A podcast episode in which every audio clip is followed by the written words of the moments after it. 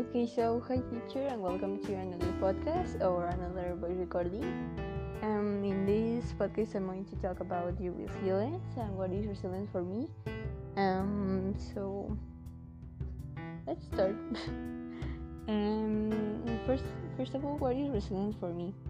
Um, for me, it's like a kind of capacity to adapt to adverse situations or places where you are, and it's like um, take care of yourself. Like I don't know. Um, for example, if you are in a um, place that is with loud music, you have to be resilient and take care of yourself, and you have to like adapt to that place or just go. And I don't know, like that. I think that that is resilience for me. Um, now it's like a summary about a video you sent us. And it's a little bit long, but it's funny, I think. um, first of all, um, the video says that resilience is like the key for this pandemic situation because we're in quarantine and we have to adapt to that situation like i say after the of the resilience and we have to adapt to that situation. So we have to stay at home and take care um the the resilience will help us to being calm to be to be to didn't be bored.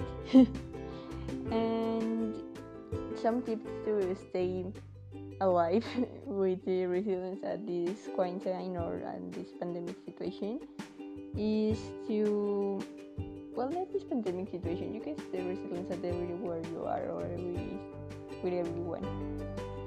Okay so the first tip is to be open-minded and be positive. For example if you are if you are mm, near to a to a cruise, I don't know how to say to a cruise, and you have to think that I'm going to to wait for the cars and and I'm going to cross. you don't have to think that I'm going to be killed with the cars, you know, and you have to be positive. And open-minded it refers to be like open mind okay no. You have to be like open to another ideas or to another opinions.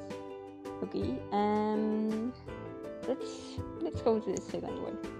Um the second one is to practice the kindness and to be patient with yourself or with others. It doesn't matter. Um there is no more to explain about that yet um let's go to the number three the number three is very simple. You have to be positive in all the possible ways.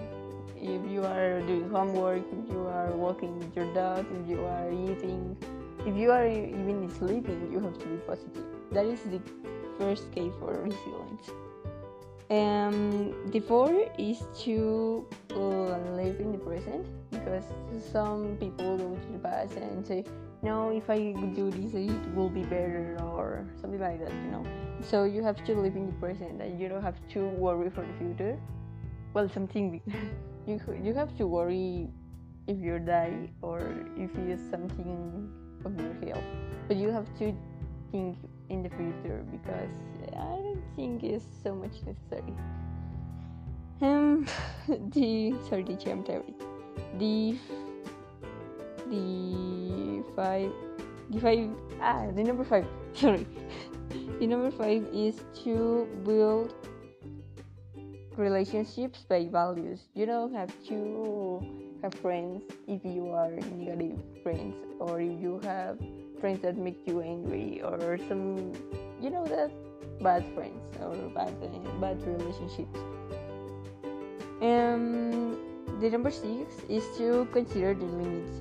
And no one is perfect, okay?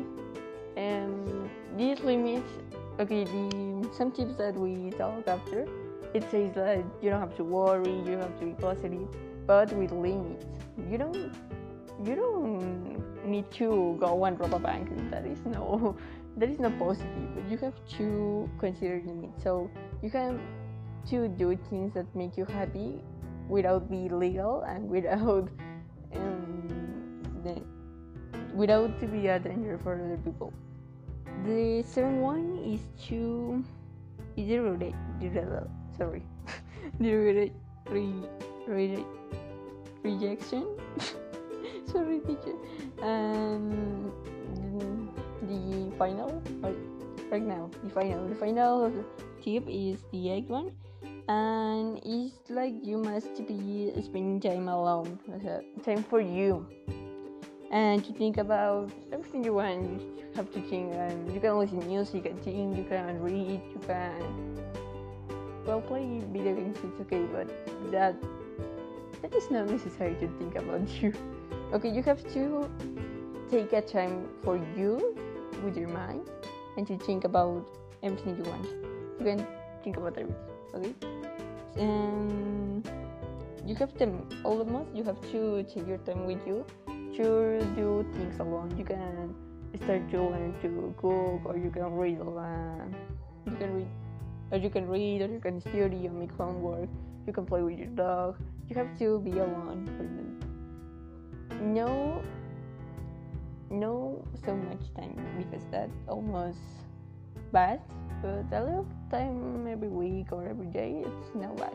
So that was the tips for the resilience I saw in the video and that was like the resume I don't know if I'm correct.